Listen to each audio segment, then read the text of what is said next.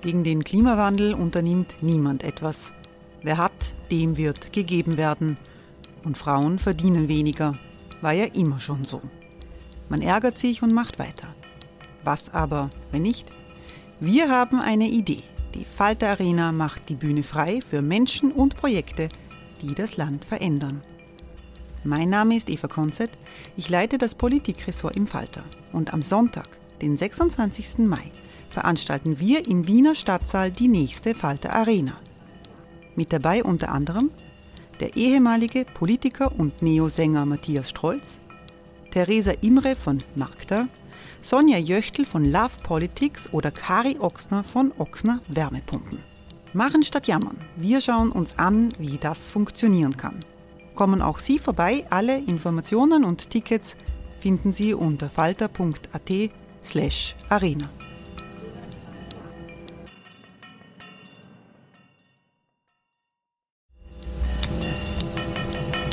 Falter-Podcasts werden durch Werbung unterstützt. Das hilft bei der Finanzierung unseres journalistischen Angebots. Die Erderhitzung ist kein Gefühl, aber mit vielen Gefühlen verbunden. Sorgen etwa oder Angst. Eine Veranstaltung gegen diese Ohnmacht ist Tipping Time, eine Klimakonferenz der Zivilgesellschaft.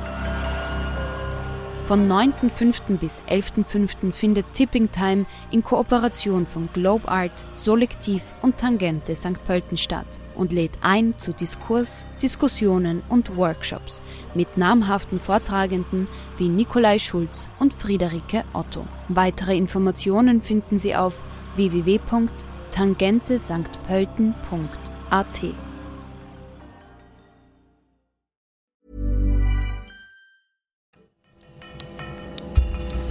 Falter Radio, der Podcast mit Raimund Löw. Sehr herzlich willkommen im Falter Radio. Der Antisemitismus ist der Sozialismus des dummen Kerls, soll der deutsche Sozialdemokrat August Bebel einmal gesagt haben. Das wirkt Jahrzehnte später angesichts der Shoah des 20. Jahrhunderts fast als verharmlosend. Aber der Saga Bebels hilft vielleicht zu verstehen, warum sich antisemitische Mythen so hartnäckig halten. Der Judenhass war traurige Realität über Jahrhunderte im christlichen Europa. Dass unzählige Male widerlegte Vorurteile von der Allmacht der Juden in der Welt noch lebendig sind, haben wir zuletzt bei den Verschwörungstheorien rund um die Corona-Pandemie erlebt. Kontinuität und Aktualität des Antisemitismus, das war der Titel einer wissenschaftlichen Konferenz des Sir Peter Ustinov Instituts in Wien. Peter Ustinov war Schauspieler, Autor, Intellektueller, ein bekennender Kosmopolit und eine Persönlichkeit, die Zeit ihres Lebens gegen Vorurteile angekämpft hat. Im Referat des Extremismusforschers Andreas Peham geht es um die zahlreichen absurden Verschwörungstheorien, die auch in Wien bei Anti-Corona-Demonstrationen zu sehen und zu hören waren. Solchen Zeiten sind, können wir sagen, verrückte Zeiten, in denen Teile der bedrohten Menschen gegen ihre Angst sich nicht anders zu helfen wissen als durch die Flucht in den sozialen Wahn. Dieser Massenwahn fordert seine Opfer. Einst neben den Hexen vor allem die Juden und Jüdinnen. Auch wenn nicht oder wenn noch nicht wieder Scheiter zu Haufen getürmt werden, wer schon die Pest gebracht haben soll, dem ist auch die Schuld an der Corona-Pandemie leicht zuzuschreiben. Die aus gefühlten Kontrollverlusten herrührende Ohnmacht treibt viel zu viele in die Fänge von Verschwörungsmythen. Es ist die geballte Sinnlosigkeit, die Menschen bei falschen Sinnstiftungen Zuflucht nehmen lässt. Und gerade der Antisemitismus als Alltagsreligion vermag Sinn zu stiften, wo kein Sinn ist. Dass Antisemitismus gerade in Krisenzeiten sich rasant verbreitet, gehört zu den Basiserkenntnissen der Geschichtswissenschaft. Die in solchen Zeiten wachsende soziale Angst steigert sich unter dem Einfluss bestimmter Diskurse und in tradierten Verarbeitungsmustern zuerst zum Verfolgungswahn und verwandelt sich dann in den Hass auf die Juden. Zu Recht bestimmte Jean-Paul Sartre den Antisemiten und die Antisemiten als einen Menschen, Zitat, der Angst hat. Nicht vor den Juden, vor sich selbst, vor seiner Willensfreiheit, seinen Instinkten, seiner Verantwortung, vor der Einsamkeit und vor jedweder Veränderung, Stichwort Great Reset, vor der Welt und vor dem Menschen, vor allem, außer vor den Juden. Zitat Ende. Vom Juden als Projektion können wir hier ergänzen, ja, hat der Antisemit, die Antisemitin natürlich Angst. Es geht hier, sind sozusagen reale Juden und Jüdinnen gemeint. Insbesondere Gesundheitskrisen stellen einen idealen Nährboden für Antisemitismus dar. Denn als einer seiner Urtexte gilt ja die alexandrinische Legende von den Aussätzigen. Juden sind ab nun aber nicht nur ansteckend, sondern sie verfügen auch über geheime und magische Fähigkeiten, um Seuchen heilen zu können. Was später Schulmedizin geschimpft wurde, stand von Anfang an in Verdacht, eine jüdische Geheimwissenschaft zu sein. Dazu kam die Legende, jüdische Ärzte würden systematisch Christen vergiften oder vergiften wollen. Der erste Pogrom, der solcher Art legitimiert und ausgelöst wurde, fand 1161 in Böhmen statt. Noch 1610 erklärte die medizinische Fakultät an der Universität Wien, dass jüdische Ärzte verpflichtet seien, jeden, jede zehnten christlichen Patient, Patientin zu vergiften. Und der preußische Justizkommissar Karl Grattenauer wusste fast 150 Jahre bevor Stalin und die Seinen von einer jüdischen Ärzteverschwörung fantasierten, von jüdischen Giftmorden an Kaisern, Königen und Fürsten zu berichten. Und dass es Juden sind, die von einem angeblichen Impfzwang profitierten und darum den, wie er sagte, Impfaberglauben verbreiteten, ließ sich schon 1881 in Eugen Dürings Machwerk zur Judenfrage nachlesen. Noch vor der großen Pestepidemie wurde 1321 in Südfrankreich das Gerücht gestreut, die Leprakranken, die Aussätzigen, hätten sich verschworen, um die Brunnen der Christen zu vergiften, wobei sich in der Fantasie bald Moslems oder damals Mohammedaner und Juden dazu gesellten als die geheimen Auftraggeber dieser Anschläge auf die Christenheiten. Zu Beginn der Pogrome brachte Papst Johannes der 22. zum Beweis für die eben Verschwörung gegen die Christenheit damals eine Art Protokolle unter die Leute. Darin wurde behauptet, es bestehe ein Vertrag zwischen den Juden und mehrerer orientalischer Herrscher und in diesem Protokoll seien auch schon die Giftanschläge angekündigt. Mit der Pestepidemie Ende der 1340er Jahre fand das Gerücht rasende Verbreitung. Die folgende Pogromwelle löschte fast alle jüdischen Gemeinden in Mitteleuropa aus. 1348 wurde den Jüdinnen und Juden in Worms von aufstrebenden Kleinhändlern erstmals vorgeworfen, Brunnen zu vergiften. Die Brunnenvergifterlegende stellte den Versuch dar, die Angst vor der Pest im eben herkömmlichen Welterklärungsraster zu bannen. Diese entlastende Funktion kommt dem Antisemitismus bis heute zu. Ist der Jude als Verursacher unverstandener Katastrophen einmal benannt, überführt, hat die soziale Angst, hat die soziale Wut ihr Ventil gefunden. Die geografische Entgrenzung des damaligen Blutrausches wurde nur möglich durch die Behauptung einer Weltverschwörung der Juden. Aber erst die Berücksichtigung der Dämonisierung der Juden und ihre Gleichsetzung mit dem Teufel vermag das Motivrätsel ganz zu lösen. In der Panikstimmung, die im 13. und 14. Jahrhundert so viele Menschen in Mitteleuropa angesichts von Hunger, Pest und Kriegen befiel, kam es, wie ein Kollege es mal formuliert hat, zur diabolischen Explosion der, muss man sagen, auch die Kirche viele Konzessionen machte. Die Pogromraserei erfasste verunsicherte Gruppen, die sich bedroht fühlten und auf wirkliche und vermeintliche Bedrohungen eben panisch, paranoid reagierten.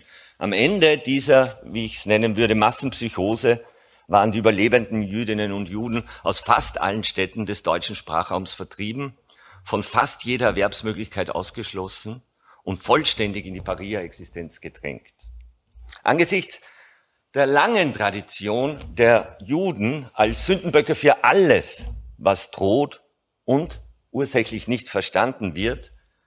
Äh, angesichts dieser Tradition ist es wenig überraschend, als im Juni, war es wenig überraschend, als im Juni 2020 das Cantor Center der Universität Tel Aviv auf der Grundlage von 35 Länderberichten von einer neuen Welle des Antisemitismus im Gefolge der Corona-Krise gesprochen hat. Der mit der Pandemie verknüpfte Antisemitismus, heißt es dort, ist scharf und intensiv. Und in allen Fällen würden die Juden, die Zionisten oder der Staat Israel für die Pandemie verantwortlich gemacht oder äh, beschuldigt, von der Pandemie zu profitieren. Es ist also vor allem die lange Dauer des Antisemitismus, der in seinem definitorischen Kern die Behauptung einer Weltverschwörung hat. Es ist die lange Dauer, welche die aktuellen Mythen so plausibel macht. Sie verschafft auch diese eben lange Tradition den jüngsten Ausformungen des Verschwörungsmythos ein Gefühl der Vertrautheit. Dieses Gefühl ist maßgeblich dafür verantwortlich zu machen, ob eine Information, und sei sie auch noch so verrückt, äh, für wahr gehalten geglaubt wird. In der Zustimmung zu verschwörungsmythologischen Behauptungen äußert sich daneben oft eine spezifische Mentalität, wir nennen sie die Verschwörungsmentalität. Je ausgeprägter, das zeigt die empirische Forschung, diese Verschwörungsmentalität, desto höher die Zustimmung zu antisemitischen Items. Begünstigt wird diese Mentalität, wie gesagt, durch massive Ohnmachtsgefühle und Kontrollverluste. Einst erfuhr der Verschwörungsmythos seine Relevanz für die ideologische Vergesellschaftung in dem Ausmaß, in welchem der alte religiöse Schleier über die Verhältnisse Risse bekam. Solange Gott das Leben kontrollierte, brauchten die Beherrschten diesen Mythos zum Ausgleich des Kontrollverlustes nicht. Bis heute stellt die wiederholte und langfristige Erfahrung mangelnder Kontrolle über das eigene Leben eine entscheidende begünstigende Variable für die Übernahme von Verschwörungsmythen dar.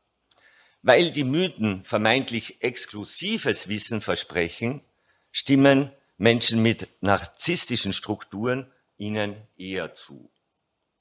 Zu den begünstigenden Faktoren zählen daneben massive Normenverwirrungen, was wir in der Soziologie Anomie nennen, ein geringes Vertrauen in die Institutionen und, Stichwort Lügenpresse, in die Medien und eine gewisse, ja, über ein gewisses Ausmaß hinausgehende politische Deprivation. Verschwörungsmythen gedeihen auch heute am besten dort, wo Menschen sich von Entscheidungsprozessen ausgeschlossen fühlen. In der Postdemokratie, in der uns manche schon wähnen, finden sie darum ideale Bedingungen zu ihrer Verbreitung vor. Allen Verschwörungsmythen ist ihre Herkunft aus der Angst in den urchristlichen Gemeinden vor Verfolgung und Bestrafung anzusehen. Im christlichen Abendland mussten Jüdinnen und Juden seit jeher die prototypischen Verschwörer geben. Die modernen Verschwörungstheorien oder ich spreche lieber von Mythen entfalteten sich auf den alten Pfaden, auf welchen die Kirchen ihre Schafe seit Jahrhunderten in Angst und Schrecken versetzten als der katholische Theologe August Rohling 1871 den Juden vorwarf, ihre Religion gebiete ihnen, nach der Herrschaft über das Universum zu greifen, reihte er sich nur ein in eine lange Tradition. In einem weiten Verständnis, nämlich, wie Johannes Heiles formuliert hat, als Auflehnung gegen, also die Verschwörung als Auflehnung gegen die Heilsordnung. In diesem Verständnis ist das Bild von der jüdischen Weltverschwörung so alt wie das Christentum selbst. Burrow is a furniture company known for timeless design and thoughtful construction and free shipping, and that extends to their outdoor collection. Their outdoor furniture is built to withstand the elements, featuring rust-proof stainless steel hardware, weather-ready teak, and quick-dry foam cushions. For Memorial Day, get 15% off your Burrow purchase at burrow.com slash ACAST and up to 25% off outdoor. That's up to 25% off outdoor furniture at burrow.com slash ACAST. Nach Norman Cohn stellen Verschwörungsmythen, Zitat, eine modernisierte, säkularisierte Form des mittelalterlichen Volksglaubens dar. Zitat Ende. Kontinuität besteht vor allem in der behaupteten Feindschaft der Juden gegen die göttliche Ordnung, die im 19. Jahrhundert zur nationalen Ordnung transformiert wurde. Aber noch, wie gesagt, in ihren säkulären Formen weisen diese, diese Mythen einen christlichen beziehungsweise einen heilsgeschichtlichen Bezugsrahmen auf. Auch die Protokolle der Weisen von Zion stehen nur, ich zitiere wieder Johannes Heil, am vorläufigen Ende einer viel weiter zurückreichenden Kette ähnlicher Vorstellungen. Bereits, schreibt Kollege Heil, Mitte des 14. Jahrhunderts stand ein stimmiges Konzept von jüdischer Weltverschwörung unter Auslassung aller möglichen metaphysischen Anbindungen bereit. Zitat Ende. Der in den Protokollen nur aktualisierte und verdichtete Mythos bediente tatsächlich eine Erwartungshaltung und ein Wissen von einer imaginierten Realität, die beide viel älter waren als die Protokolle. Die spezifische Verbindung von religiösen und weltlichen säkularen Momenten stellt nach Johannes Bieberstein das bemerkenswerteste, sozialpsychologisch vielleicht zugkräftigste für alle Verschwörungs- und für alle Verschwörungstheoreme charakteristische dar. Neben der, neben der Berücksichtigung seiner Kontinuität scheint es angebracht, das Langzeitstereotyp von der jüdischen Weltverschwörung gleich dem vorausgehenden Gottesmordvorwurf und, und die von diesem Vorwurf abgeleitete jüdische Macht dem definitorischen Kern des Antisemitismus zuzurechnen. Benjamin Siegel hat schon 1924 darauf hingewiesen, dass ein einfacher Steckbrief ja, mit all den feindlichen Zuschreibungen nicht ausreicht, um den Antisemitismus, den Hass dauerhaft und in dieser Intensität motivieren zu können. Zitat äh, Segel. Auf den ersten Blick scheint es, dass der Antisemitismus sich da einen ganz entbehrlichen Luxus geleistet hat, indem er diese ganze Weltverschwörungstheorie ersann. Sieht man aber näher zu, so stellt sich heraus, dass der Antisemitismus sehr konsequent gewesen ist und seine Weltverschwörungstheorie eine unabweisliche Notwendigkeit darstellt. Zitat Ende. Auch der Erfolg des Narzissmus ist ohne die Massenwirksamkeit des Verschwörungsmythos nicht zu verstehen. Für die Nazis war die jüdische Weltverschwörung aber nicht nur ein Propagandainstrument, das quasi an und auf und abgedreht werden kann nach Belieben, sondern in den Worten Wolfram Uptrups auch der hermeneutische Schlüssel, der ihnen einen Sinn in Geschichte und Politik eröffnete. Zitat Ende. Gerade totalitäre Bewegungen sind durch eine Fixierung auf Verschwörung gekennzeichnet. Solche Verschwörungen stellen oder Behauptungen solcher Verschwörungen stellen eine Notwendigkeit für diese Bewegungen dar, weil, wie Hannah Arendt 1955 betonte, nur unter dieser Bedingung eben einer Verschwörung eine, die eiserne Disziplin einer Geheimgesellschaft sich in einer Massenorganisation verwirklichen lässt. Ja? Also ohne Verschwörung ja, äh, kann die, die Geheimgesellschaft nicht zur Massenorganisation auch werden. Zudem scheinen diese paranoiden Gruppen nach Arendt, Zitat, offenbar nur als Antwort auf so eine Fiktion, als Antwort auf eine Verschwörung, als Gegenverschwörung sozusagen organisiert werden zu können. Die Nazis, die sich 1929 die Rechte an den Protokollen sicherten, handelten tatsächlich so, wie Arendt schreibt, als ob die Welt von den Juden beherrscht sei und es einer Gegenverschwörung bedürfe, um gerettet zu werden. Wer an die jüdische Weltverschwörung glaubt, können wir im Anschluss daran sagen, kann gar nicht anders, als ohne Rücksicht auf menschliche Regungen nach Mittel zu suchen, wie der Gefahr zu begegnen sei. Immerhin steht ja das Schicksal der Menschheit auf dem Spiel. Nach Auschwitz hat der Verschwörungsmythos viele oder manche seiner Funktionen eingebüßt. Er wird in Westeuropa heute kaum mehr unmittelbar herrschaftlichen Interessen dienstbar gemacht. In den arabischen Ländern und im Iran, aktuell die Hauptverbreitungsgebiete der Protokolle, steht er jedoch weiter im Dienst politischer Herrschaft und Instrumentalisierung. Aber auch in den zunehmend autoritär regierten Staaten Osteuropas, allen voran Ungarn, werden Verschwörungsmythen von offizieller Stelle propagiert. Stichwort Georg Soros.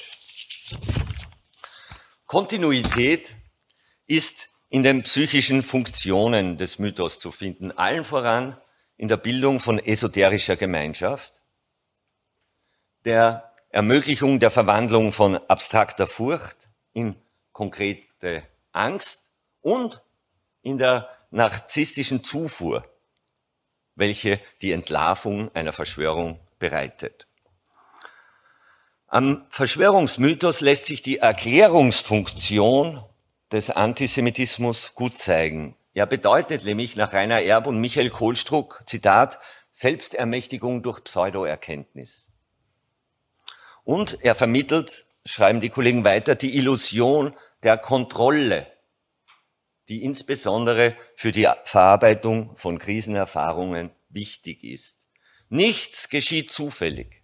Alles, was geschieht, ist determiniert und intendiert von einer kleinen, aber mächtigen Gruppe von Verschwörern. Zitat Ende. Weil der Glaube an eine Verschwörung der Selbsterhaltung von Individuen und Gruppen dient, ist ihm bis heute so schwer beizukommen.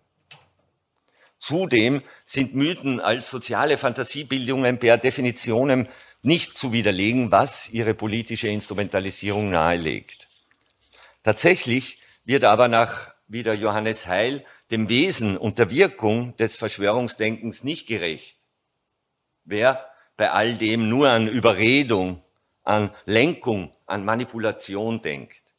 Es ist gerade der subjektive Gewinn, der psychische Gewinn an den Verschwörungsmythen, Mythen, die sie gegenüber den Gläubigen so schwer widerlegbar machen.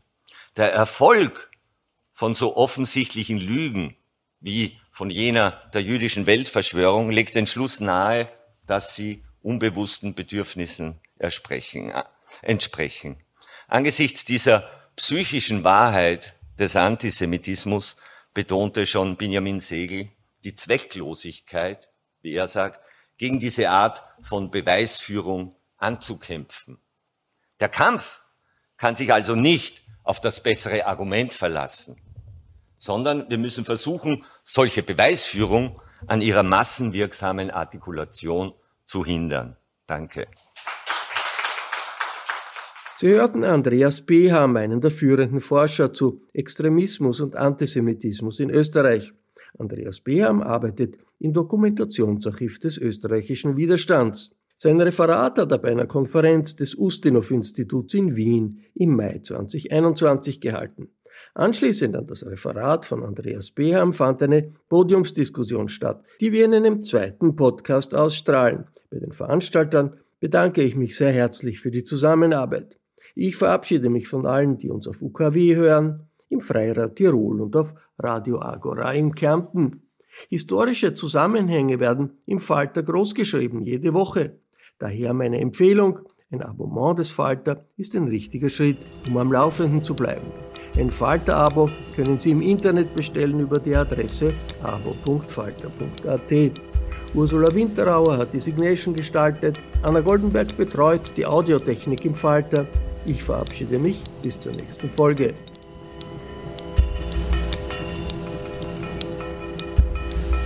Sie hörten das Falterradio, den Podcast mit Raimund Löw.